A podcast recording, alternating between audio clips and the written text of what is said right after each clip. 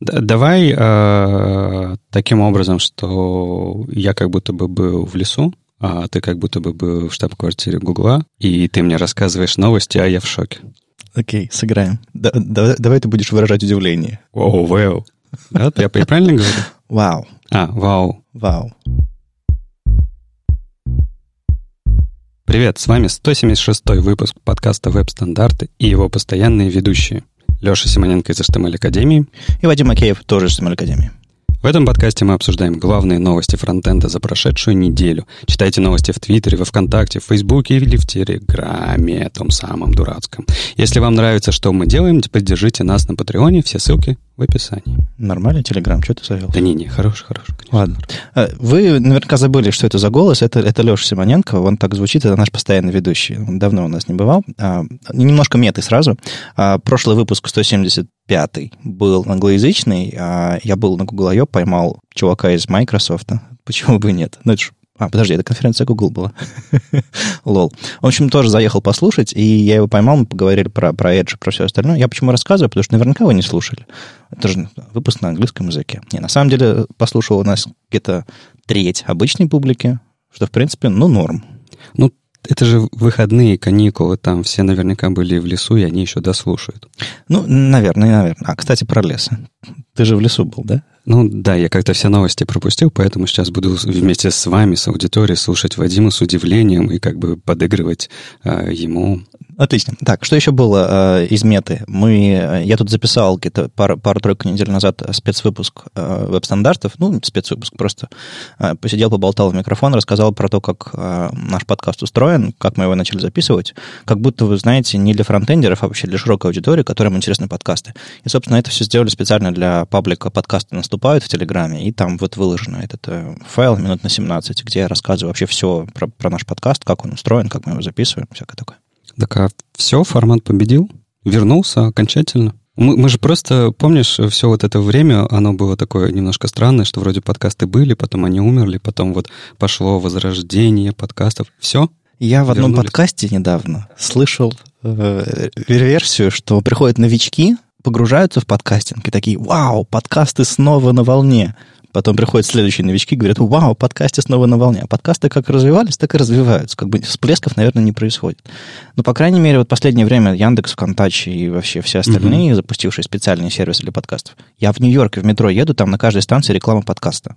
Угу. То есть там это, видимо, норма, а у нас еще нет, так что есть куда ползти. Я, на самом деле, э, читал какое-то то ли исследование, то ли какую-то не помню, что Spotify рассказывал о том, из чего состоит их эм, рынок его, их продукта, и они говорили, я сейчас могу ошибаться, но это, это не суть важно. Они говорили о том, что а, их контент потребляют а, где-то 30% людей, которые слушают подкасты. Именно поэтому, скорее всего, сейчас а, все музыкальные, заметят, все музыкальные платформы, вдруг, ну или только музыкальные, mm-hmm. ринулись делать что-то отдельное для подкастов, чтобы было проще слушать, чтобы было проще доставлять.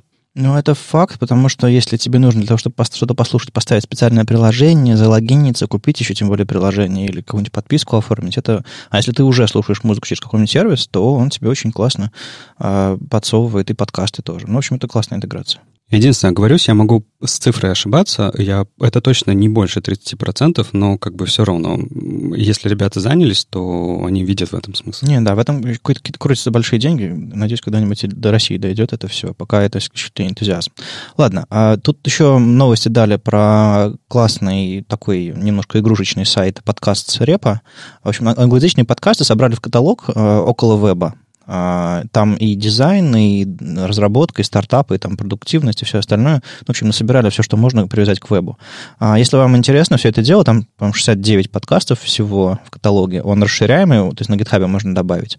И, собственно, он запущен на этом, на домене search, ну, то есть не выглядит как-то супер серьезно, потому что этот а, закроют его и закроют. Ну, неважно. Угу. Главное, что есть каталог, оттуда можно натаскать себе подкастов разных.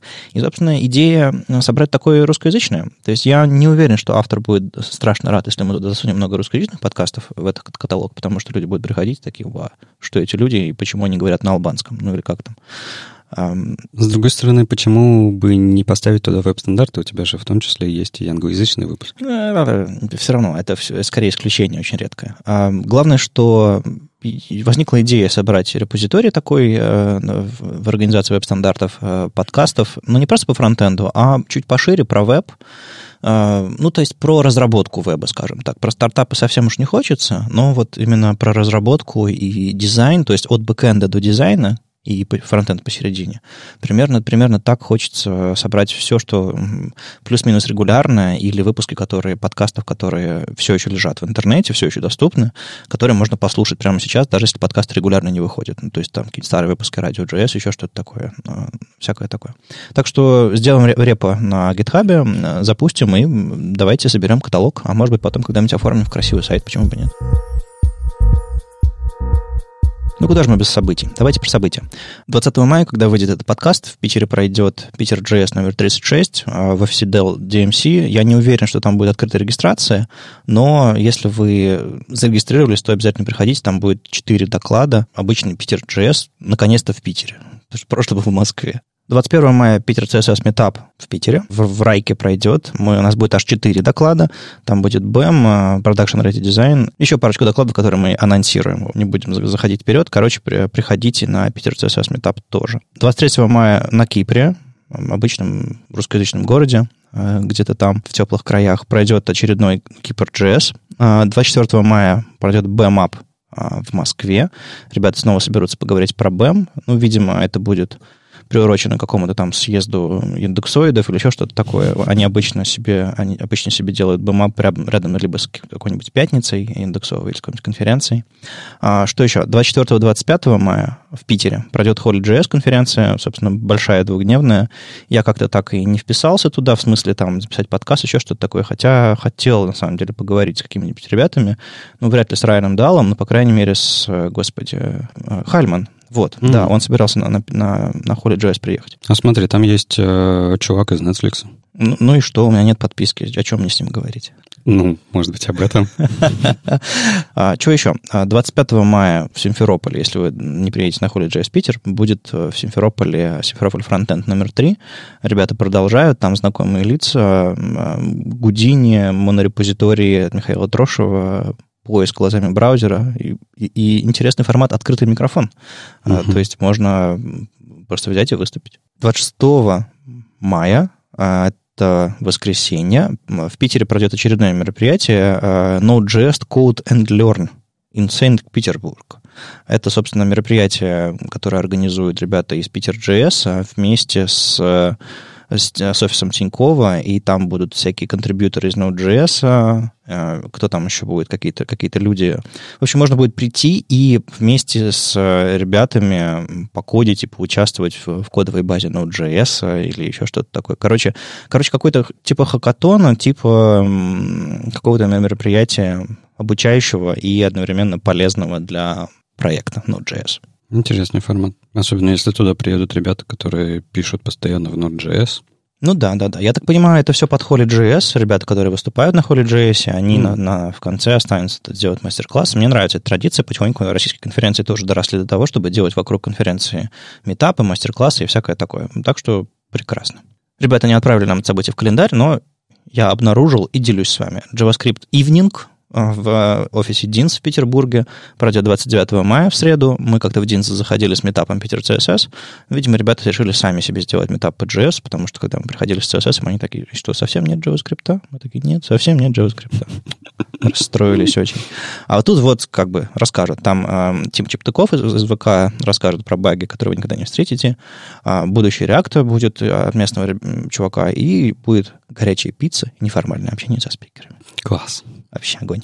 Ребята из «Одноклассников» проведут тоже у себя метап 4 июня в Санкт-Петербурге. Э, там будет э, тестирование, Endorphin.js какой-то, тестовые приложениях и поисковые сервисы Яндекс, которые переводятся на React. В общем, э, не только «Одноклассники» будут рассказывать. К слову об Endorphin.js, это же то, что Сергей, кажется, недавно запустил совсем, если я правильно помню. Я, к сожалению, еще не углублялся, но это типа библиотека рендеринга. Ну, это типа его взгляд, да, на... Как правильно делать? Ну да. В общем, я знаю, что такое эндорфин, но я не знаю, что такое эндорфин JS. В общем, возможно... Ну, это как бы добавь немножко JavaScript к своему эндорфину. Или получи эндорфины через Java. Я не знаю. Э, в любом случае, приходите послушать, что Сергей Чекуенок есть, что ему рассказать. Он, он из Одноклассников, если вы не знали, он там давно работает. И, собственно, у Одноклассников, собственно, метап 4 июня во вторник. Не, ну, в любом случае, и всегда интересно посмотреть на чужие варианты решения по ну, проблемы рендеринга uh-huh. на, на клиенте, потому что не реактом все едино, и хочется всегда какое-то конкуренцию. То есть если у Сергея получились хорошие решения какие-то, да, то, может быть, они потом перетекут в другие библиотеки. Ну, то есть это всегда интересно. Не, ну он голова, и э, еще недавно он в этом разработчиком фронтенда, в этом, э, господи, как, как же он называется? Андерхуды, что ли? Андерхуды, да. В Андерхуде он недавно был, и, собственно, много чего рассказывал про свой взгляд.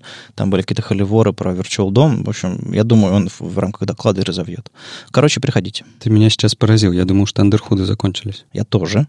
Но неожиданно их подняли и понесли дальше. Mm. Окей, okay, хорошо. Да, если вы не знаете, Underhood это такой формат, когда есть твиттер, которому дают, ключи от которого дают э, новому автору там, каждую неделю или каждый там, месяц э, один автор, ну, в зависимости от интенсивности. И э, вот он что-то рассказывает. Довольно интересный формат. Когда-то у него были архивы классные, когда это, это, это все было здорово. Я сам провел однажды Underhood. Ну, короче, что-то он загнулся в последнее время. Ну, вот, может быть, оживится. Ну, Короче, приходите послушать э, Сергея Чекуенко и всех остальных на метап одноклассников 4 июня. Еще Панда Фронтенд метап 6 июня пройдет в Москве. Мы уже забираемся на летние мероприятия. А я вот тут немножко не понял, потому что у них на сайте написано 6 июля. Это, может быть, они тебе неправильно закинули? Или поменяли дату? Или... Ну, может, я балбес. А, но если на сайте написано 6 июля, значит, например, 6 июля, я полагаю. Панда Метап по фронтенду в Москве пройдет 6 июля, уже второй месяц лета. И вы, собственно, приходите посмотреть, что у них там происходит. Я, снова, я до сих пор не знаю до конца, что такое Panda Frontend Meetup, но говорят, что он проходит давно и классный, и да, надо будет как-нибудь... И с пандами. И с пандами. Ну, в общем, надо будет как-нибудь с, ребятам, а, с ребятами записать просто подкаст. А, это было такое приглашение а, к нам, чтобы они рассказали про свое сообщество, потому что если они давно и что-то происходит, ну, было бы интересно узнать подробнее. Что еще? Астана, JS в городе Нур-Султан. Еп, пройдет 15 июня. Ну, ты хоть скажи непосвященным, как город раньше назывался, на всякий случай. Ну, Астана раньше назывался, а ребята пока не сменили название, да и на самом деле надо оставить. И, кстати говоря, возможно, нужно э, в Питере наконец-то запустить серию метапов, не знаю, Ленинград JS или... Вот это же звучит. Кстати, Астана JS, э, Астана, э, было раньше удобно использовать в игре в города, потому что начинается буква и заканчивается буква. Mm-hmm. Нур-Султан тоже начинается на букву N, заканчивается на букву N. Главный принцип э, остался. Тут э, есть список докладчиков, и Роман Доварнов, Андрей Мелехов, Илья Климов, Юрий Абайтов, Павел Черторогов и вообще всяческие а, штуки они про себя рассказали. Неплохое собирается мероприятие. Ну, вообще, по программе кажется, что да. Они называют это метапом, но у них там дофига докладчиков. По сути, конференция, на самом деле, пройдет. Пятеро спикеров, а, причем спикеры неплохие такие. Прикольно. Ты задумался поехать? Не-не-не, я, я, я уже недавно ездил, хотя я в Астану ездил. Но в Султане я еще не был. Вот-вот. А, я думаю, они еще долго будут и катиться с этого переименования. А, что делать, что делать? Короче, вы, эм, если поблизости, обязательно приходите, потому что программа собирается очень неплохая, судя по всему. Ну и Краснодар DevConf, мы уже говорили, 24-25 августа пройдет в Краснодаре. А, там участие недорогое, от 2 до 4 тысяч билеты.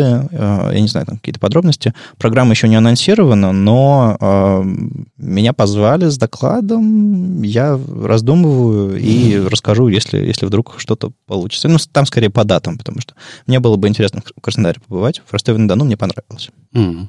А Выборг-то, Выборг? Выборг? Когда? Ну, Выборг 22 июня. Это же замечательный город с парком Монрепо, рядом Финляндия, башенка, там крепость и Реакт. И Реакт, да, а собственно. А еще, между прочим, лось. Наш ну, что-то лось. Не, не, нет.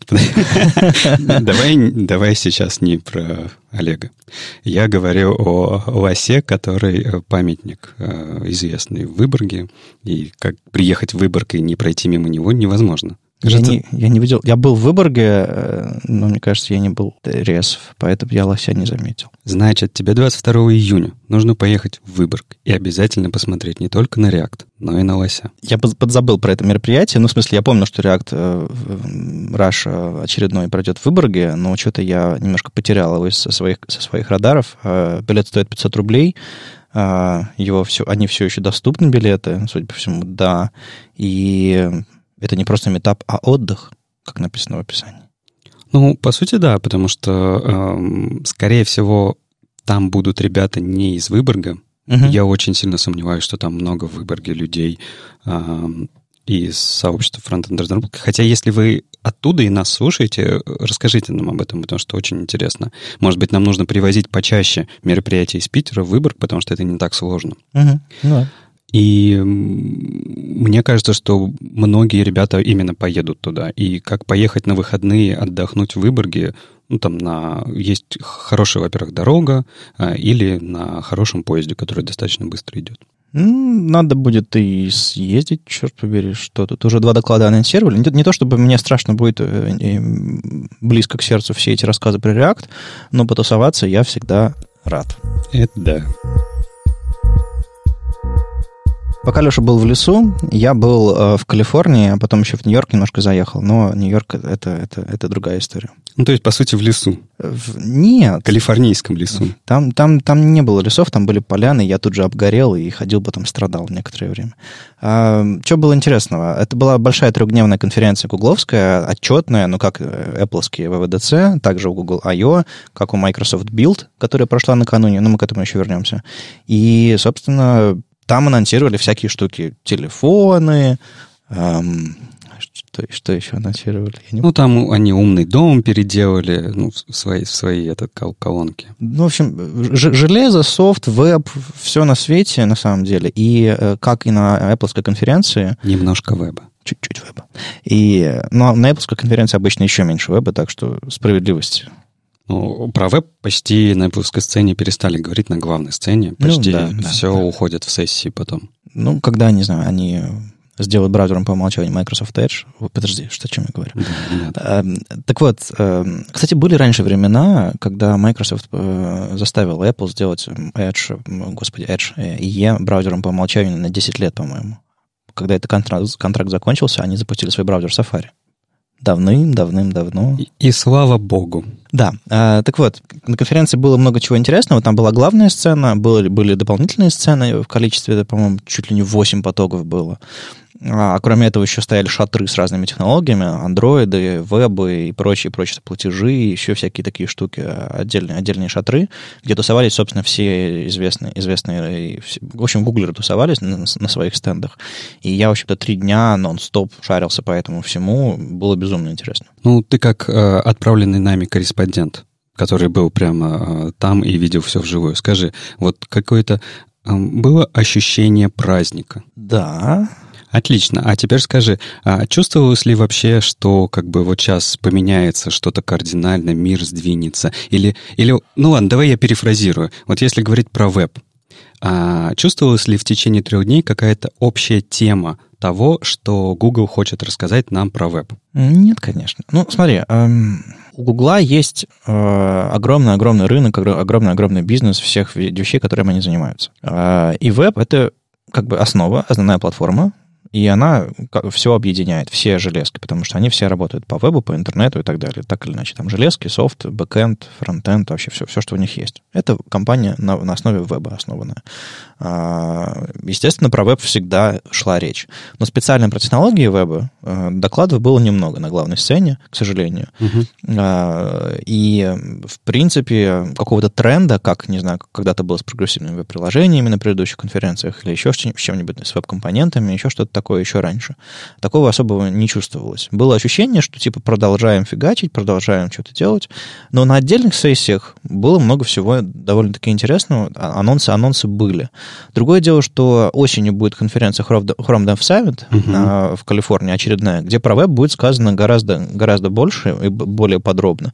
Так что, скорее всего, какие-то большие анонсы, я думаю, стоит ждать а, уже непосредственно на Chrome Dev Summit, по-моему, в октябре, а, ну, там где-то в середине октября, ну, мы в календарь, э, в календарь закинем, для тех, кто соберется ехать в Калифорнию на это все дело посмотреть. А, я не знаю, сам поеду, не поеду, я постараюсь сюда попасть, потому что там, собственно, будут все главные новости про веб, и, скорее всего, там. Ну, или подробнее, не знаю. А тут, э, на самом деле, анонсов было много. Другое дело, вы сами оцениваете, насколько они классные и не классные. Но Анонс номер один, который прозвучал с главной сцены, который, в общем-то, больше всего меня порадовал, это был, конечно, что гугловский бот, Google бот, собственно, становится вечно зеленым. Mm. Была проблема, что там был Chromium 41, старенький, который там леты не умеет, который не умеет гриды, который не умеет, э, что там он еще не умеет. Да, почти все он не умеет. Ну, в общем, да, он реально очень старый был. И, собственно, дело в том, что нынешний Chrome там 74 или там 75 уже, не помню, 74 И за 30 версий там он скакал вперед, дай боже. И, соответственно, если вы думали, ага, определю юзер-агент Chrome и отдам самый последний JavaScript или просто по умолчанию там самый последний JavaScript, потому что ну, на рынке я, я уже не рассчитываю на другие браузеры, на старые. Так вот, Google был тем старым браузером, который у вас, mm-hmm. э, из-за которого ваш сайт не заводился, например, или ломалась верстка, или вообще там был, был белый экран, и это были проблемы. Соответственно, сейчас э, он будет вечно зеленый, он будет обновляться, ну, не знаю, с какими темпами, ну, скорее всего. Э, то есть они говорят, что с обновлением Chrome они будут обновлять версию Google Бота тоже, но насколько он будет отставать, ну, я не знаю. Ну, в последнее время ребята из из Google активизировались, рассказывают гораздо больше подробностей про то, как работает их э, бот, и вообще всячески, всячески рассказывают про то, как технологически устроен поиск. А это, это звучало как вау? Да, это звучало, все были страшно довольны. Угу. Ну, то есть не было такого, что зал, типа, вскочил и начал аплодировать, зажглись угу. петарды и начался салют. А, нет, такого ощущения не было. Но все это обсуждали. Угу. Мартин ходил страшно-страшно радостный. Ну, понятно, что джесс и SEO как бы в последнее время его тема. А, и просто очень многие вещи, про которые постоянно рассказывают, вот типа используйте на ваших сайтах это, вот это, вот uh-huh. это, оптимизируйте ваши сайты, чтобы, допустим, а, какой-нибудь lazy loading с помощью какого-нибудь intersection observer или еще чего-нибудь такого, с какими-то новыми фичами ECMAScript, какие-нибудь модули лениво загружаете. А Google Bot все это не поддерживает. Поэтому он смотрит на ваш сайт и думает, медленный, дурацкий сайт или вообще сломанный. Uh-huh. И, а вы стараетесь, чтобы в рейтинге, в поиске повыше выйти из-за того, что ваш сайт легкий, потому вы используете новые классные фичи. А главный, собственно, ваш, ваш судья не понимает всех ваших усилий. Ну, там, э, справедливости ради, скорость определяет не Googlebot, а Googlebot занимается индексацией, а скорее этот самый э, PageSpeed, точнее White House, uh-huh. кусок, кусок White House. А, но это, это не важно. На самом деле это очень крутая новость, потому что а, робот должен уметь распарсить современный сайт для того, чтобы правильно воспринять, что там вообще происходит. Это вот у нас был когда-то давно а, такой большой шаг, это когда поисковые боты научились понимать JavaScript, uh-huh. в принципе. Потому что раньше же, ну, как бы текст и текст. Ну да. Вот, а сейчас у нас постоянно спа-приложения, еще сложнее, еще сложнее, и как, их надо индексировать, их надо уметь индексировать. И, ну, это, это очень здорово, вообще это круто. Да, и там отдельно, собственно, фича показаны, имеющие отношение к Google Боту. Ну, понятное дело, что там больше тысячи новых возможностей, очень маркетингово звучит, но они отдельно говорят про ECMAScript и все его новые фичи, а, не только леты, ну и все вот эти, вот, uh-huh. все эти красоты.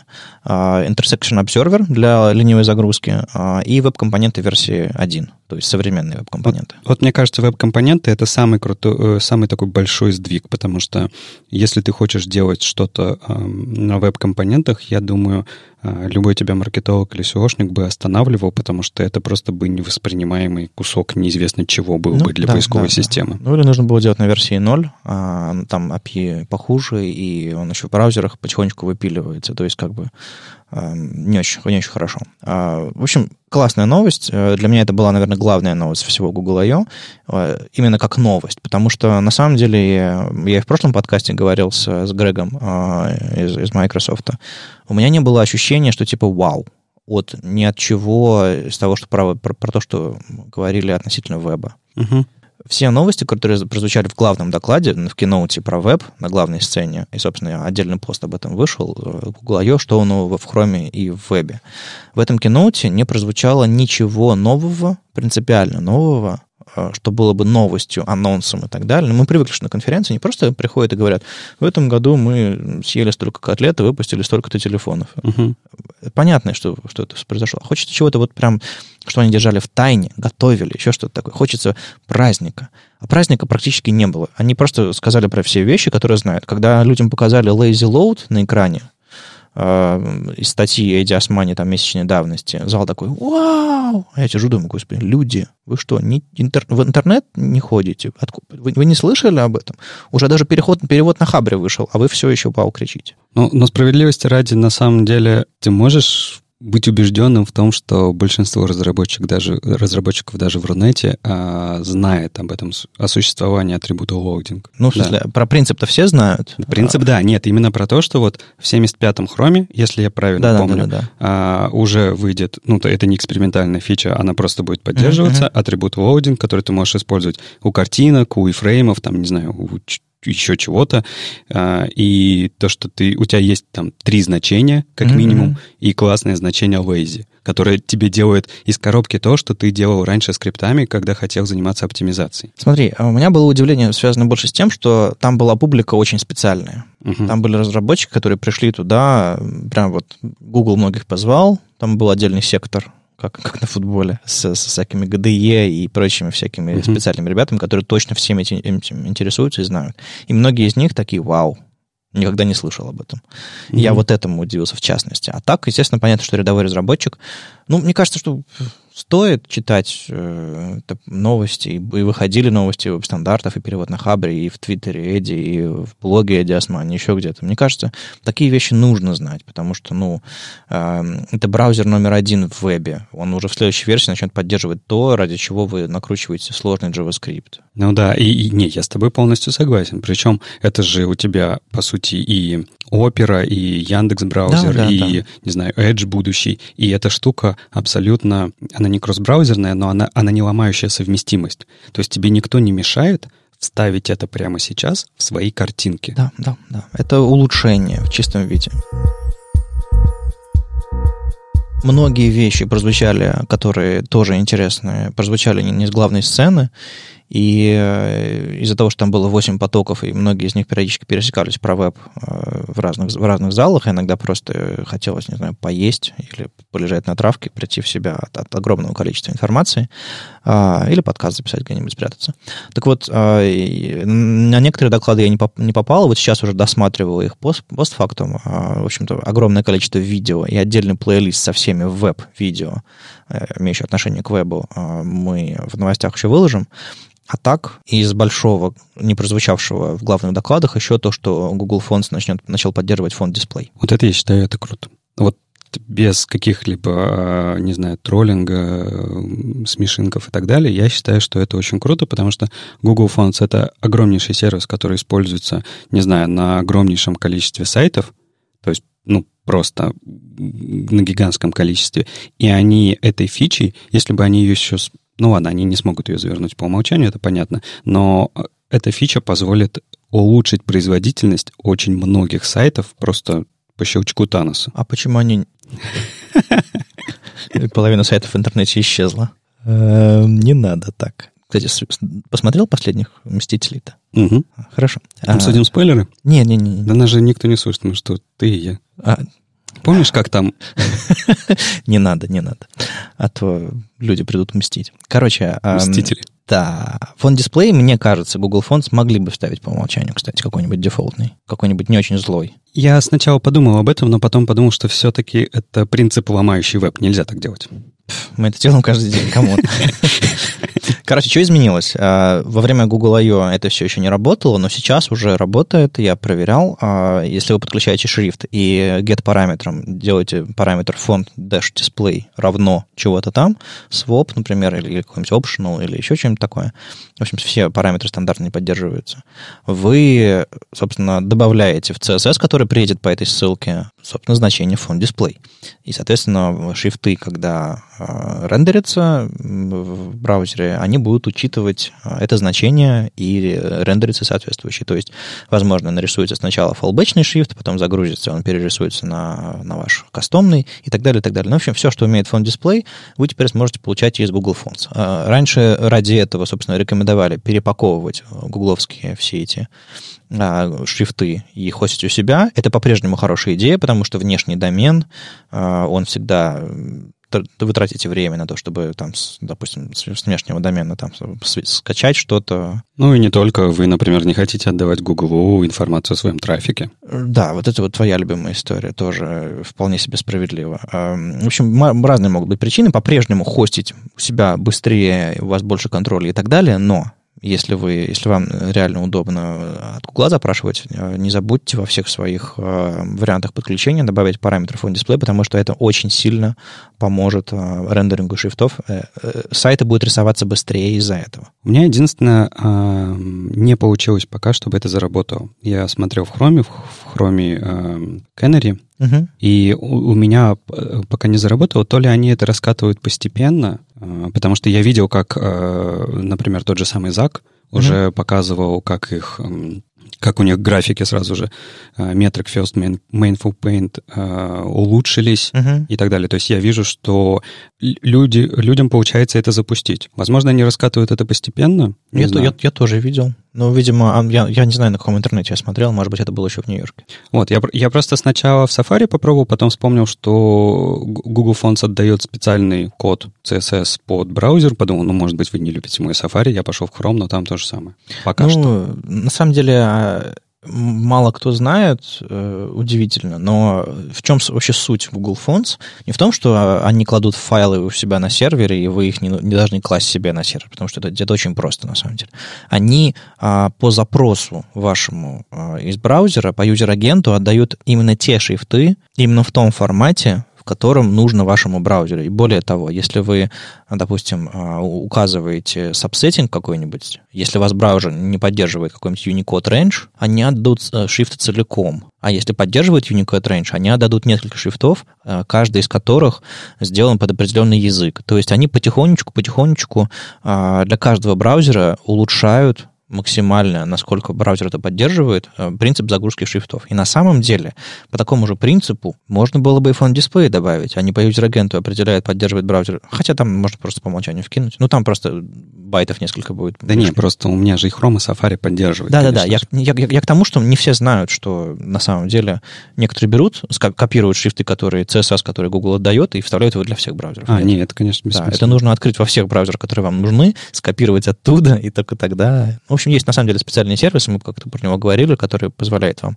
сграбить а, с Google Fonts а, все CSS и все шрифты в один архив и захостить у себя. А, если вам очень нужно, мы снова вернемся и дадим ссылку на, на, эту, на этот сервис, если вам реально удобнее хостить у себя. Но сейчас причин хостить у себя стало на одну меньше. Фон дисплей наконец-то поддерживается. Это была большая новость.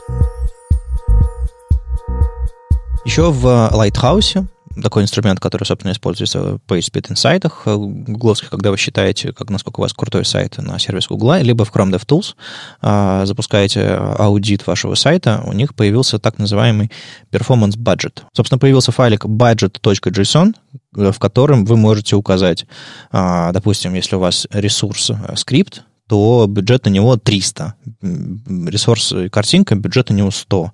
И, а если, допустим, э, если вы считаете количество ресурсов подключаемых, вы можете написать, что типа сторонних ресурсов не больше 10, а э, всего ресурсов не больше 50. И вы настроили себе вот эту вот штуку, положили в корень проекта, и каждый раз, когда собирается, вы можете прогонять, э, не знаю, на Тревисе где-нибудь или на каком-нибудь там э, continuous integration сервисе, и Lighthouse будет прогоняться, брать этот конфиг и понимать, ваш новый комит не добавил ли новых 10 запросов, или не увеличил ли время загрузки, или, ну, точнее, не, размер. не, не увеличил ли размер э, ресурсов. В общем, э, такая удобная. Ну, то есть то же самое можно было, в принципе, руками собрать, но тут теперь есть э, в Lighthouse, в, в консольном в CLI интерфейсе, у него есть новый, новый флаг, budget, и можно указать файл этот, но, по-моему, он по умолчанию его подцепляет, хотя не уверен. А Главное, что теперь есть удобная настройка, чтобы ваши бюджеты держать в каком-то на этапе сборки и определять, не навредили ли вы, не ухудшили ли вы параметры вашего, вашего сайта. Да, это прекрасная штука. Там вот. на самом деле не только по типам, там и об, общее количество тоже можно указывать. И на самом деле все это вместе можно указать. Угу. Ну, в общем, там можно, можно всякого накрутить более тонкого. Это не, не супер тонко. Lighthouse сам по себе может больше. Я думаю, этот формат, этот конфиг будет все-таки развиваться. Но э, то, что есть там сейчас, можете почитать на статье. А, они отдельно написали об этом у себя на э, Web Fundamentals. Это был один из тех анонсов, по которые не были, не были какими-то огромными и супер меняющими все на свете, но много-много маленьких приятных мелочей.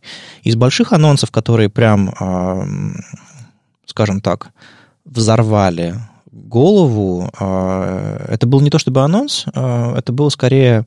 Они рассказали больше подробностей об этом. Так называемые порталы. Mm. Слышал раньше? Э, да, я слышал и почитал слегка.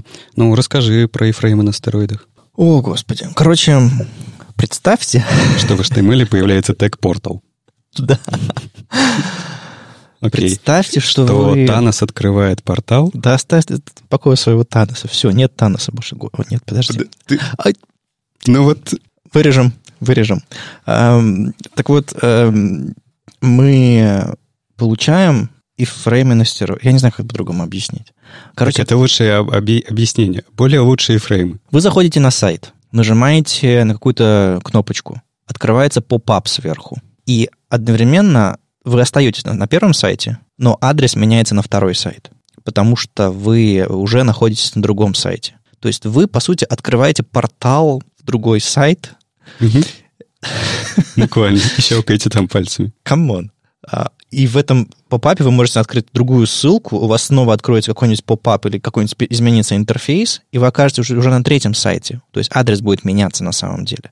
Но как это визуально будет выглядеть, это, по сути, будет открываться iframe поверх вашего сайта, но полу... iframe без прозрачности, без рамок, без всего, э, в котором э, будет загружаться другой сервис. Это нужно для того, чтобы, э, ну, как один из примеров, для того, чтобы интегрировать сторонние сервисы в ваш сайт в виде прям отдельных элементов, которые загружаются отдельно. Ну, вот всякие э, embedded штуки, которые из Твиттера ты фигачишь, из Ютуба и так далее, чтобы просто оно работало все не внутри фрейма, а чтобы у тебя была возможность а, раскрыть это полностью на весь экран, пользоваться в полноценном формате и потом, например, вернуться обратно. Единственное, я не очень пока понял, выглядит все очень здорово. Я единственное пока не очень понял, каким образом можно вернуться назад. Закрыть. Не, я имею в виду из э, JavaScript. Ну, в смысле, у них же есть так же, как и у фрейма общения uh-huh. через пост-мессенджинг. И э, если у тебя возможность каким-то образом вызвать э, закрытие и возвращение на первоначальный сайт. Я это просто из текстов пока не увидел, из видео не увидел. Uh-huh. Но я как понимаю, про портал информация, она появляется, появляется и будет все больше и больше, потому что, насколько я понял, они это будут развивать в течение этого года.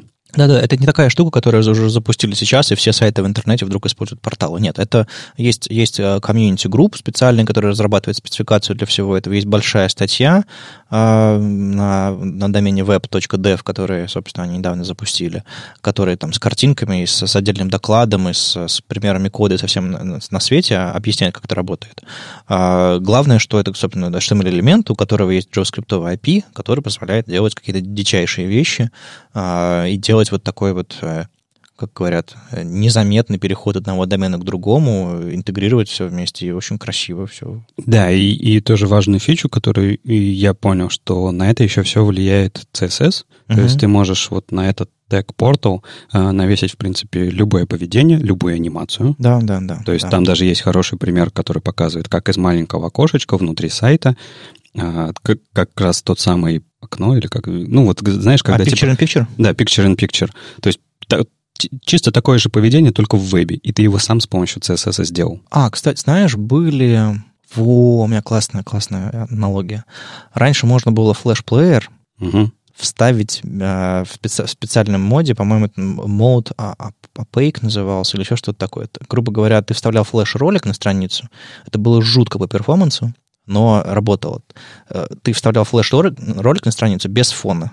Угу. И если флеш-ролик был, допустим, не знаю, круглый, ты видел под флеш-роликом свою страницу. А так флеш-ролики по умолчанию вставлялись именно с белым фоном, то есть с квадратом, без, без фона. Так вот, это, по сути, такой эмбит стороннего сайта, у которого нет фона страницы, рамки и фрейма и так далее. То есть, как бы вот так вот, как будто HTML-элемент. Просто этот HTML-элемент как отдельный документ загружается с другого домена. И на самом деле он еще меняет адрес твоего домена, что отдельно. Вот интересно, а можно не, не менять адрес домена, а просто его Мне кажется, как, когда ты его как раз-таки через метод activate активейтишь, uh-huh. то uh-huh. это и есть переход на него. Ага, понятно. То есть он актив по, по сути, браузер рисует второе браузерное окно полупрозрачное поверх твоего сайта, да? Типа того. Ну, и iFrame что не так делается? Ну, ну, ну по да, сути так, да, да, дырка. Да, да, да, дырка. Ну, просто теперь у этой дырки нет фона, и дырка, она еще занимает контекст браузера.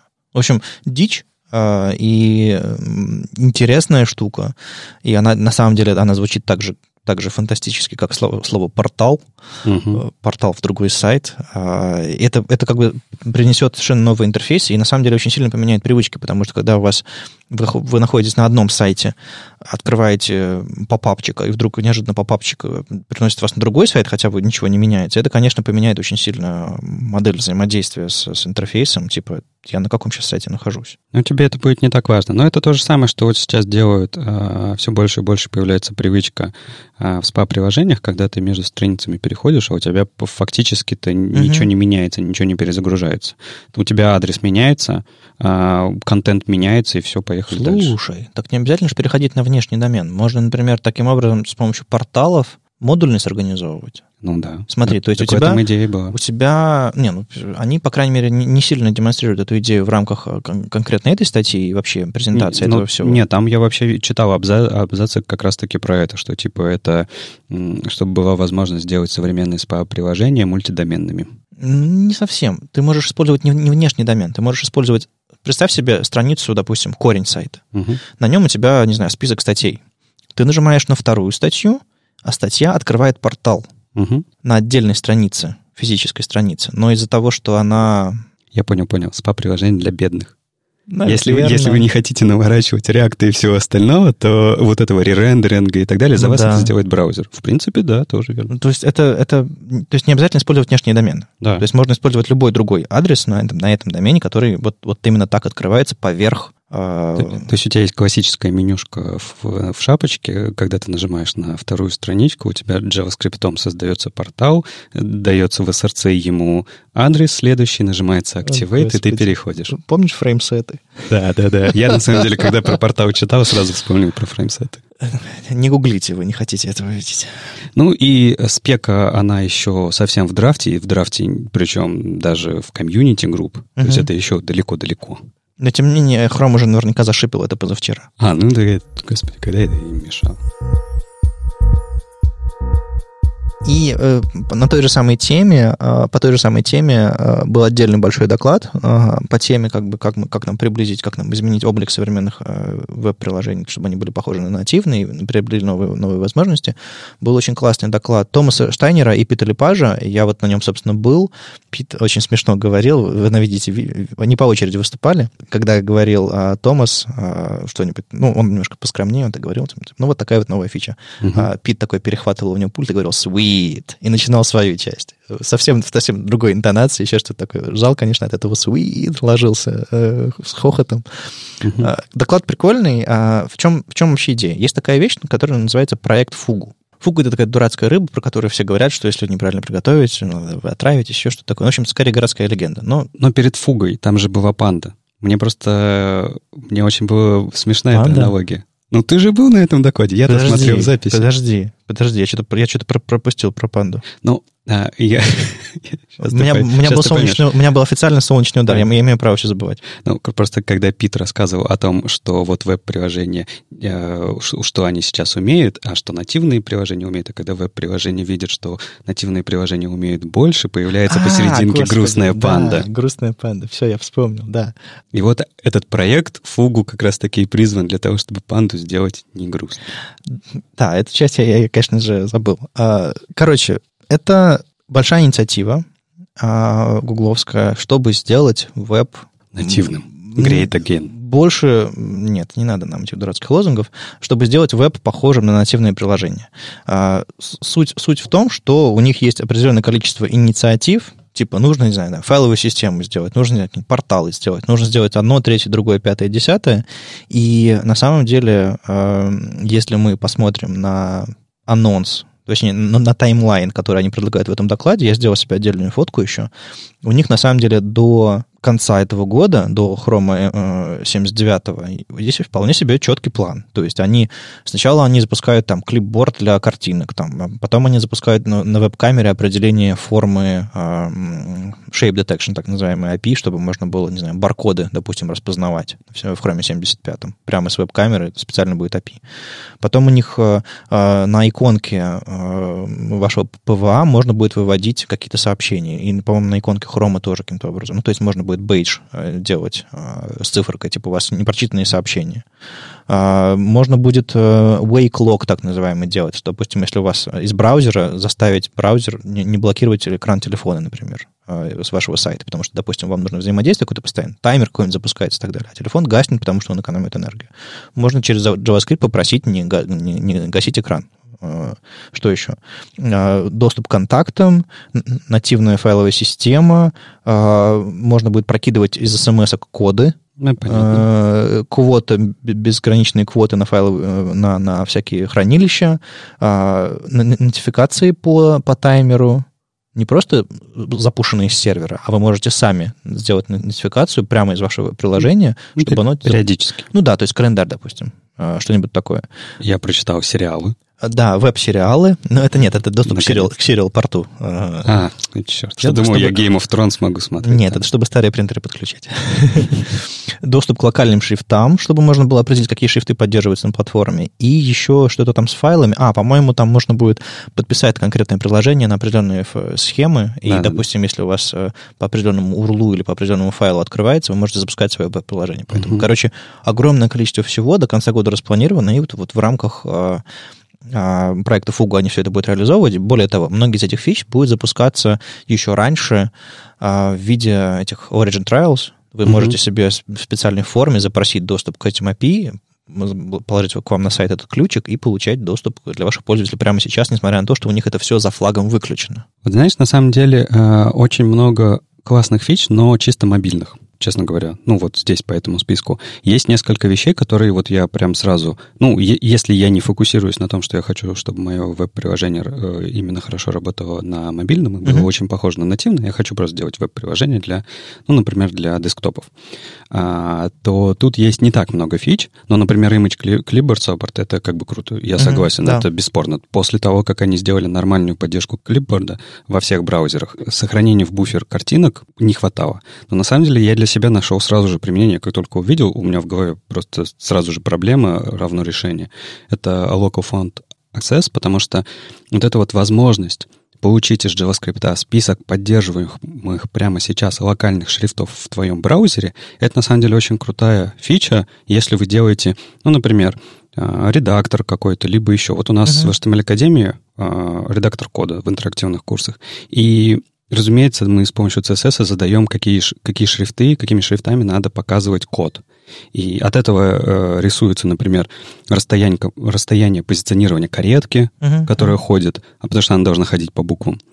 И бывает такое, что шрифты на каких-нибудь там условных убунтах не, неправильные стоят. Огромная проблема понять, а что с этим делать. И тут, с одной стороны, это мощный инструмент для дебагинга, потому что ты можешь собирать что вообще у пользователя есть, какая у него система, и отправлять к нам.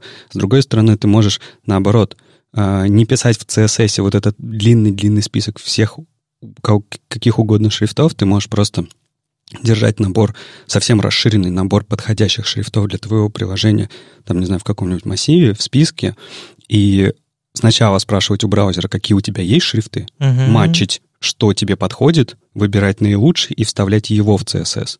Ну да, да, прикольно. Снова, снова минутка. Были времена, флеш раньше так умел. Ну, Из понятно. флеша можно было получить доступ к установленным шрифтам.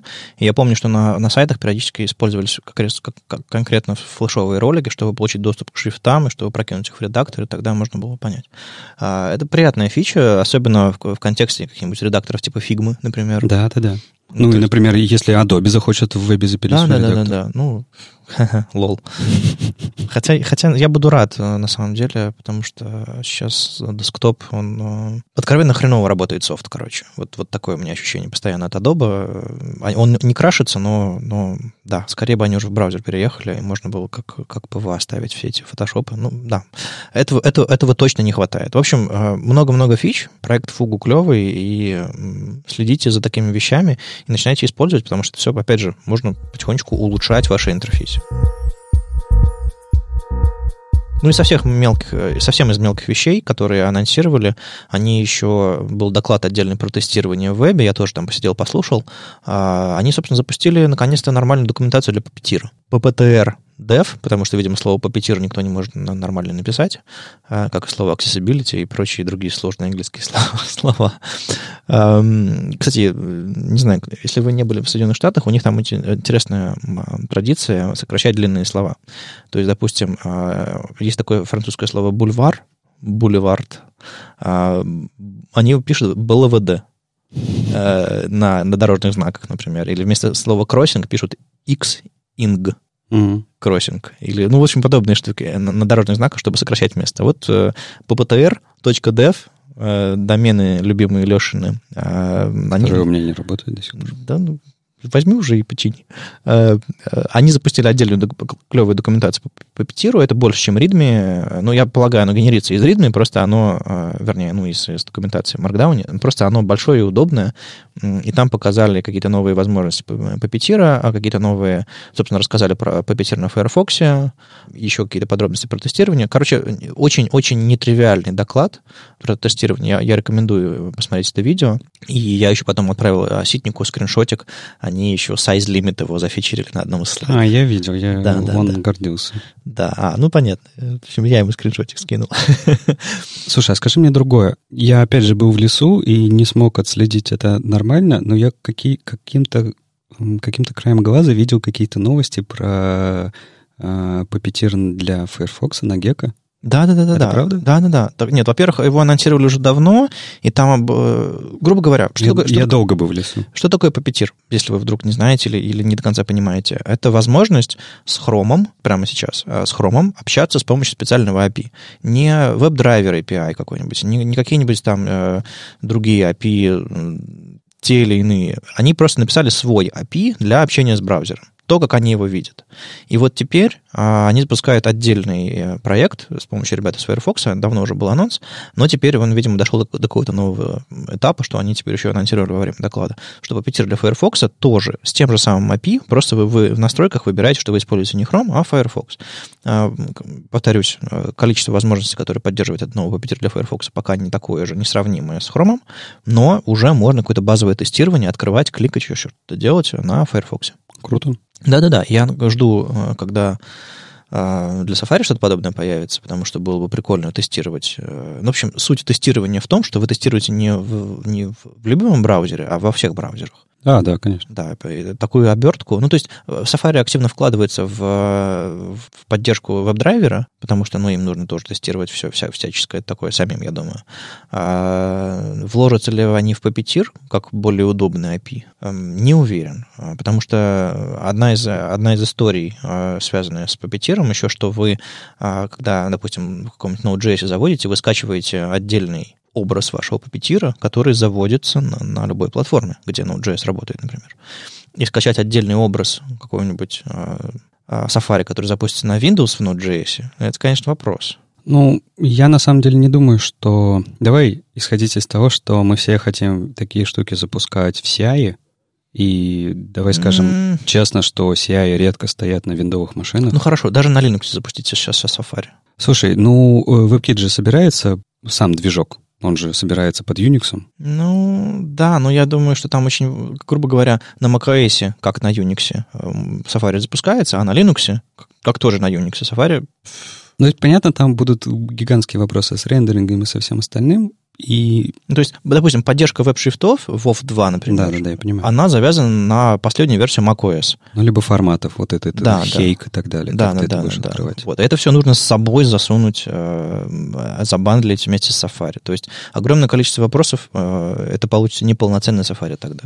Ну, в общем, посмотрим. С другой стороны, мне вот, вот в этой всей идее с папетиром для Firefox нравится то, что это не какой-то сайт-проект в каком-то отдельном репозитории. Это прям эксперимент э, в официальном репозитории Puppeteer угу. в аккаунте Google Chrome. Да, да, это да. на самом деле очень круто. Это как бы ну, дает какие, какую-то надежду, что ребята хоть это эксперимент, но они его попробуют довести. Понятное дело, может быть, не сойдется все. Ну, хотя бы этому отдадут должное внимание. И то, что есть э, замечательный сайт, сразу собрали из Puppeteer Firefox Ready, и где угу. есть актуальное состояние, насколько он готов или нет, и что там, например, 86% тестов уже проходят, и 91% API э, поддерживается. О, это дофига. А раньше было меньше гораздо при запуске. Ну, ты вовремя вышел из леса, когда Puppeteer уже для Firefox готов. А зачем тебе была новость, когда он практически не готов? Ну, в общем-то, да. А, хорошо. Эм, это, собственно, все новости с Google I.O., которые вот прямо сейчас пришли в голову и вспомнились э, нам относительно вот эту записи подкаста. Наверняка мы много чего пропустили. Анонсов было огромное количество, докладов было огромное количество. Я очень рекомендую посмотреть доклад Матиаса Байненса про новинки JavaScript. Был еще клевый доклад про, про перформанс, был клевый доклад про, про DevTools. Короче, много всякого такого есть. А, очень рекомендую еще эм, как минимум посмотреть доклады, ну, скажем так, на темы, которые вам точно неизвестны. Там про, про, про, про WebAssembly, про, про, mm. про, про еще что-то такое. Ну, то есть не смотрите в очередной раз, что вам уже и так понятно и известно. Посмотрите что-то новенькое, потому что ну, э, смежных с, с вебом областей довольно много, и э, вы узнаете на самом деле что-то новое. Ну и плюс э, там есть всякие субтитры, если вам сложновато на слух английский воспринимать, все гугловские эти видео уже давным-давно с субтитрами, автоматически генерируемыми. Мне кажется, там разработческий английский, который как бы достаточно простой язык. Ну, с текстом всегда понятнее. Как минимум можно смотреть э, без звука. Вот это вот современные тенденции. Слушай, а перед тем, как мы перейдем к следующей конференции, uh-huh. видимо, Microsoft Build, у меня вопрос. А вы в предыдущих выпусках обсуждали э, еще одну конференцию, которая от Facebook была? F8. Да. Э, кто-то про нее упоминал из наших э, гостей. Э... Там же всякие вебовские анонсы тоже были. Нет, как-то мы пропустили это. Ну, у нас был выпуск, собственно, с Грегом, был Google I.O., был, э, было маловато новостей немножко. Mm. Короче, да, пропустили из-за майских, из-за всего этого. Ну и Кому какая разница, что там в Фейсбуке? Ну, в и в Фейсбуке новый голубой цвет. Там же это же всего лишь компания, которая реактом занимается. Кому Короче, интересно? если найдем человека, который нам расскажет, или если сами что-нибудь почитаем, угу. может быть, как-нибудь в следующих выпусках обсудим, что было на F8. Ну, поздновато, но come on. А, на самом деле, если вы, вы считаете, что каких-то новостей у нас не хватает, мы пропускаем какие-то очень важные части, анонсы с Фейсбука, кидайте нам новости. Мы с удовольствием, с удовольствием или ссылка, еще что-то такое. Мы с удовольствием все это публикуем. И, кстати, вот если к новостям возвращаться, то сейчас очень активно нам Никита Дубко помогает публиковать новости, так что а, огромное ему спасибо, что во все эти майские провалы, во все мои поездки он как бы все равно продолжает а, притаскивать новости. Я их публикую сам, но как бы большую часть работы, конечно, Никита делает. А, продолжаем с новостями. Ладно, двигаемся к, к конференции Microsoft Build. Она прошла раньше, чем Google I.O., ну, просто там гораздо меньше анонсов, поэтому поставили следующий. Вот она прям микрософтовская, микрософтовская. Вот как Microsoft становится лучше, но вот конференции их, ну, эх. Я смотрел, мне прям больно было. Ну, это, не, это лучше, чем а, оно, конференция Samsung или еще чего-то такого. Они все-таки, у них есть какая-то культура. Минимум, минимальная, но все-таки есть. А, в общем, что из, из около вебного интересного произошло? Ну, во-первых, мы в прошлом выпуске уже, уже коротко обсудили, а, что ребята анонсировали, что в будущих версиях Edge на Chromium будет режим IE, так называемый. А, скорее всего, он будет работать только на Windows, потому что Edge, собственно, запускается и на Mac, и, по-моему, уже утекли сборки, или, не знаю, официально они или неофициально, но утекли сборки Edge для macOS. То есть можно уже на Mac у себя запустить Edge, который, ну, по сути, Chromium с иконкой Edge. И можно показать, не знаю, какому-нибудь человеку далекому от веба, смотрите, у меня на Mac Edge запускается, лол. Вот. А на Windows, скорее всего, и опять же, официальных каких подтверждений нет, когда и как, но на Windows можно будет запускать э, отдельную вкладку, на которой, в которой будет рендерить E11. Yeah. Ну чего то Подожди, то есть главная новость большой конференции, главной конференции, годичной конференции с подведением итогом от Microsoft, которая очень много делает сейчас для веба, а в, в рамках веба это то, что в Microsoft Edge, который теперь будет на Chrome, будет еще и добавлен движок Internet Explorer 11. Это не главная новость. Это главная новость, которую я посчитал важной проговорить всем, кто ждет смерти E11. А я просто, честно говоря, не увидел других каких-то больших, больших или даже маленьких новостей. Ну, то есть нет, давай так. Если мы берем, что GitHub это тоже Microsoft, и то, что они э, добавили к себе этот э, свой собственный, господи, как он, как он? Как он? Ну, Два склеротика собрались. сейчас я открою. NPM свой сделали. Ну, там не NPM ведь э, на самом-то деле. Ну, короче, А, можно будет пакеджи ставить. Пакетч регистре. То есть ты Ре- можешь... Реестр пакетов. Да, ты можешь зарегистрировать, э, ты можешь все свои пакеты хранить там, и это круто, потому что если у тебя есть подписка, тебе не нужно платить отдельную подписку за приватные Мгм. репы в NPM, за приватный аккаунт в NPM, и у- тебе проще э, распространять уровень доступа, потому что он, опять же, связан с твоими доступом мгм. прямо сейчас в GitHub. Но это все равно работает на основе NPM. Нет? Н- смотри, это... NPM как инструмент. NPM это клиент, а у тебя, а, скажем так, сервер, откуда будет, а сам регистр, где будет это все Ага. валяться, он будет в GitHub. И я то, что сказал, не только NPM, смысл в том, что эту же штуку ты, GitHub ты можешь использовать как реестр и для докера, и для Maven, Мгм, и мгм. для Ruby гемов. Ну, То есть они делают а, централизованное хранилище для любых таких Так, систем подожди, распространения. Раньше же так можно было с GitHub ставить. Эм, можно, но Ну, Смотри, это все, это все шло через, э, скажем так, сервера NPM. То есть он, ты туда паблишил. Ты в NPM паблишил свой проект. Ты в NPM держал э, access-лист, кто к нему, кто может э, паблишить в этот проект. Ну, если у тебя не... э, Не, подожди, подожди, подожди, подожди.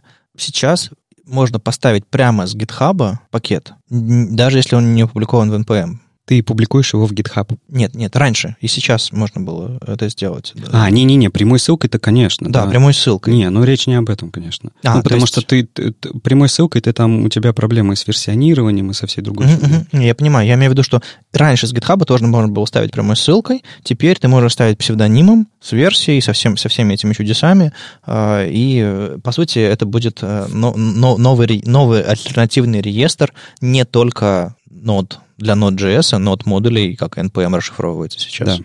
да. Да никак не расшифровывается. Это все на свете там хранится, конечно. А, Не, ну я имею в виду докер-контейнеры там не хранятся, они Ну, распространяются. да, да. У тебя другой есть регистр. Ruby гемы тоже не через NPM распространяются, Мгм, а через а, там с- свои балалайки и так далее. Сейчас ты мо- Вот для меня большой смысл всей этой штуки в том, что тебе не нужно держать вторую систему, тебе не нужно держать второй уровень менеджмента, кто что может делать в рамках твоих пакетов, а Мгм. где-то в другой системе еще платить этой системе денег. Сейчас, если я плачу GitHub, то э, я могу... Ну, я еще не знаю, будут ли они брать за это деньги. Если будут, то окей, это, в принципе, приемлемо. Но имею в виду, что вот у меня есть уровень доступа и безопасности, который настроен в GitHub, и он будет распространяться на а, и регистр, на распространение на паблишинг проектов, на забирание приватных проектов. Ну да, то есть вы все свои э, вещи, связанные с разработкой, все свои э, пакеты любых технологий можешь сохранить на GitHub теперь. Да. Это, это, это, это клевая новость, она не, то, не столько про Microsoft. Ну как? Это теперь компания Ну, Microsoft. Да, ну да, да, да. Ну, я, они еще не рассказали про всякие возможности Edge, типа интерфейсные, но я особо про них пр- пр- пробегаться не буду. Главное, что вот они... Ну, это клиентские, это не Да, да, да. Они из из разработчиков новостей сказали, что вот типа будет отдельная вкладочка, например, э, в которой можно будет делать. И я, на самом деле, у Грега спросил, это для тех, кто не слушал прошлый выпуск, э, я у Грега спросил, э, мол, типа, это как режим совместимости ИЕ, который был раньше. Э, Там раньше ведь в ИЕ можно было бы можно было запускать там ИЕ 7, 8, 9, э, в зависимости от того, как вы... Ну, в общем, можно было и, э, UA compatible мету ставить или заголовок посылать, который открывает специальную версию э, XUA compatible, да, которая открывает отдельную версию движка под капотом, но она, она, не- но она не настоящая. И она перестала же работать да, с какой-то да, да, версии. Да, да. Я она, по-моему, с 10 по-моему, перестала Да. работать. Или с 9... Да, в 10 по-моему, последняя она работала, а в 11 уже не работает. А, Я к тому, что раньше были неполноценные движки, движки E специально сделанные, упакованные а, для того, чтобы быть этими, такими маленькими под, под движками, которые заводились в отдельных, а, в отдельных окнах. Так вот, сейчас, по, по сути, по всему, будет э, просто магия на уровне Windows. Будет два окошка склеиваться в, один, в одно окошко. Ну, то есть это будет реально полноценный E11. Не факт, что будет полноц... э, иконка E11 доступна а, в следующих версиях Windows. А, Возможно, это будет э, реально одна иконка браузера встроенного, Мгм. слава богу, а, который вы просто открываете сайт, и если он типа на локальном хосте открывается, в ну, в смысле на, на каком-нибудь enterprise вашем э, локальном домене открывается, либо он есть в списке Microsoft, что для, для него важна совместимость с E11. А, В общем, каким-то образом будут механизмы, в которых браузер будет сам решать, что типа, а, это в, этой вкладке нужно загрузить другой движок. Ну, как все эти Mac страны э, на, на Windows ум- умели открывать и WebKit, и Chrome, и, и, и E в одном и том же интерфейсе. Ну, такая магия на уровне окон. Вот это... м, Ну Не, нра- не нравится мне эта идея. То есть их... об- Почему они это сделали? Ну, потому что какой-нибудь SharePoint, э, Не, люди купили лицензию 10 лет Я назад имею в и виду, вы, пользуются. вы обсуждали в прошлом выпуске? Нет? Почему они это Ну, сделали? Нет? Для совместимости с Не, ну- интерпрайзами. Не, ну у них и была совмести- совместимость с но у них же есть отдельная версия Internet Explorer Ну, 11. Грег не сказал про мотивацию ничего. А они написали. Я тебе ее тогда расскажу. Ну, А- давай. а- они а, написали. Они говорили, что самая главная проблема в том, что это очень сложно для администрирования системным администратором в Enterprise, потому что Мгм. тебе нужно администрировать, по сути, д- две программы. У тебя огромная проблема, что тебе настройки нужно было синкать. У тебя огромная проблема, тебе надо было синкать фейворицы и все остальное, потому что для людей это без разницы. И это все выливалось в то, что если тебе на работе, у тебя были сервисы, которым тебе приходилось пользоваться э, Internet Explorer 11, Ага. это выливалось в то, что люди не отдавали этому значения и пользовались и дальше Internet Explorer 11 для обычного М. веба. Из-за этого приходится компаниям поддерживать E11 до сих пор. И идея в убийстве отдельной программы в том числе э, в том, чтобы людям, которые не сильно думают об этом, которые просто пользователи, а, чтобы у них браузер был нормальный. Ну, по умолчанию, на- вот это вот окно. На самом деле интерфейсы E11 и Edge, они отличаются, и многие просто могли предпочитать интерфейс E11, потому что он такой немножко старенький, ламповый, а у Edge у него иконки покрупнее, и интерфейс типа почище. Ну, то есть для меня почище, а для людей слишком примитивный. То есть я могу представить, что они просто хотят выпилить альтернативный браузер по умолчанию, второй, и это просто упростит задачу, меньше людей будет кликать на эту иконку просто на шару, даже если им не нужна совместимость, даже если им просто интерфейс нравится Мгм. или иконка нравится. Ну, вот главный вопрос это как они будут э, включать эту поддержку E11 для меня, потому что нет никакой информации, как конкретно они будут это делать. Есть а, как бы прошлые варианты, как Microsoft это делал раньше. Ну, Это- я- мне кажется, что вполне очевидно. У них будет список, ручной э, список, в который можно будет попасть, если ваш сайт плохо работает в Edge или Не, ну подожди, вот ActiveX использует какой-нибудь. д- давай так, э, у тебя Enterprise, у тебя как бы локальная внутренняя сеть. Как, как ты ты пойдешь в Microsoft и будешь рассказывать, как там у тебя локальная сеть устроена, чтобы добавили твой домен внутренний? Нет же, наверное. Ну, Наверное, скорее какие-то всего, други- другие инструменты Ну, какие-нибудь заголовки или, или меты, или еще что-нибудь. Ну, то есть, короче, что-то будет. Это будет не, не it just works. Это будет, скорее всего, какое-то управление этим Ну, вот всем. мне, мне интересно, что это будет. Понятное дело, что я, как понял, эта история будет э, в течение этого года длиться. Да, да, да. ничего быстро не В общем, произойдет. Грег сказал, что ближе к лету будут подробности. Мгм. То есть, а лето уже скоро, так что, ну, я думаю, где-нибудь... По-моему, у них есть какой-то релизный цикл, типа они весной что-то делают, летом что-то делают и осенью делают. То есть у них есть какие-то... Ну, не то чтобы релизный цикл, но раньше у Edge такое было, что у них там 2-3 раза в год появлялись новости про Edge, какие-то подробности. Так что, может быть, а, они что-то расскажут и ближе м, в середине, в середине конца лета.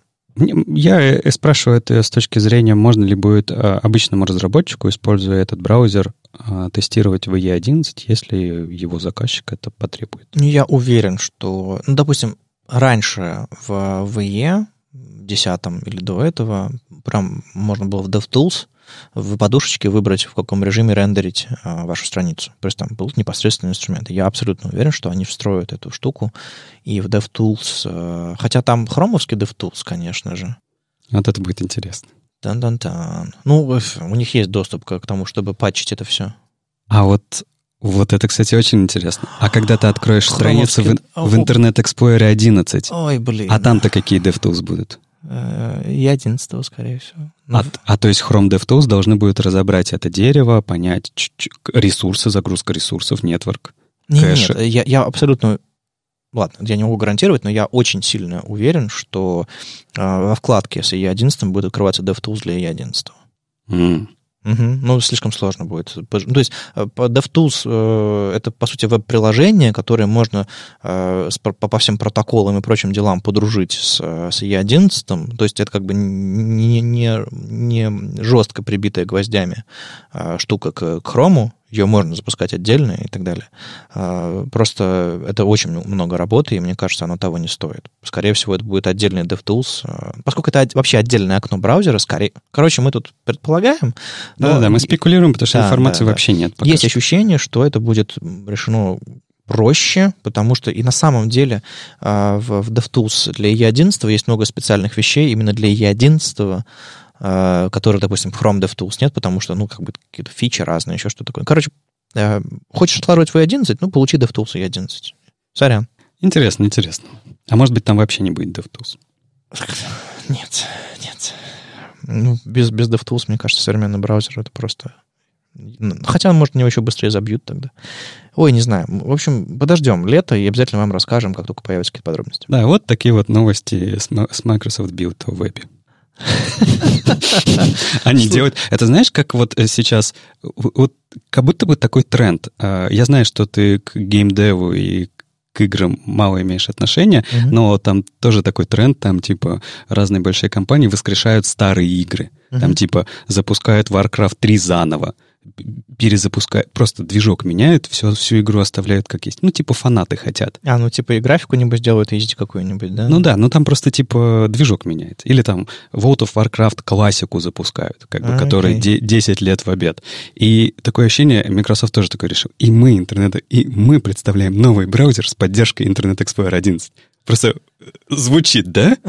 2019 год. Мы выпускаем браузер с поддержкой E11. Что Microsoft может рассказать про веб, если они отказались от своего движка? Мне кажется, что я бы, я бы от них ожидал а, рассказа о том, а, что они хотят привнести в Chrome. Потому что ведь они не хотят взять движок как есть. Они коммитят уже много всего туда и делают много всяких разных решений, пишут свои спеки. Ну, я бы от них вот этого ожидал, понимаешь? А, собственно, Грег в прошлом выпуске рассказал про две вещи, над которыми они работают. Они запиливают а, плавную прокрутку, угу. свою реализацию какую-то очень крутую в Chrome, на Windows точно, на Windows, не знаю, насчет других платформ.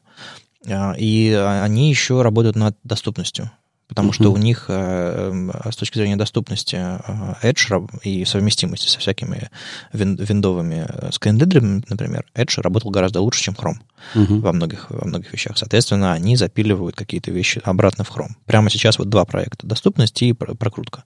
А, я думаю, проектов будет больше. А, другое дело, что по сравнению с теми новинками, которые мог представить Edge сам по себе, с точки зрения веба, технологий, API и так далее, эти все вещи кажутся маленькими. Но, тем не менее, они есть и э, с огромной экспертизой, э, вообще опытом и ресурсами Microsoft. Я думаю, что Chrome как проект приобретет много, много нового, нового классного. И, собственно, ну, э, уже прямо сейчас они этим занимаются активно. И, и это к тому, что они вот, например, же, когда рассказывали про Windows на и я урывками смотрел, и я могу сейчас врать, на самом деле, ты меня поправь, если смотрел хорошо и внимательно. А, когда они рассказывали про Windows на билде, а, там же один из анонсов был, что то ли следующей версии, то ли какие-то... В общем, что-либо э, в ядре появится ядро Linux в Windows. Ну, подсистема Linux, да. Да. И, то есть, это они делают, по сути, в сотрудничестве, да, то есть в коллаборации с э, нормальными технологиями, которые существуют на рынке. Так вот, про Edge рассказываю, они могли точно так же поступить. Ну да. Рассказывать больше про GitHub. Это же вот все то, что нужно разработчикам. Ну, видимо, они, будут, они еще не так хорошо интегрировались с GitHub, чтобы считать это своей компанией. Видимо, может быть, у GitHub же своя конференция, GitHub Universe, Universe или как она там называется. Да, да, да. Возможно, да. они там расскажут про свои подробности. То есть пока, видимо, еще они на таком этапе интеграции, что угу. особо не о чем рассказывать. Ну, в общем, тоже новость, тоже, тоже интересно. Они еще там рассказали про, про React Native для Windows, а, что они, собственно, собираются... Ну, они уже пишут, не знаю, там свой Skype на React Native давно, а, и вот сейчас отдельно вкладываются в, в поддержку React Native для Windows, и, ну, большая компания, которая, кроме Facebook, вкладывается в, в React Native, это, конечно, это, конечно, хорошо, и для проекта это огромный-огромный плюс. Э, если у вас были какие-то сомнения по поводу будущего React Native, ну, видимо, вот э, большой игрок поддержал. С вами был 176 выпуск подкаста «Веб-стандарты» и его постоянные ведущие Леша Симоненко из HTML Академии и Вадим Макеев, тоже из HTML Академии. Слушайте нас в любом приложении для подкастов, на YouTube, во ВКонтакте, и не забывайте ставить оценки и писать отзывы. Это очень помогает нам продолжать. Если вам нравится, что мы делаем, поддержите нас на Патреоне. Все ссылки, конечно же, будут в описании. Услышимся на следующей неделе. Пока-пока. Пока. -пока. Пока.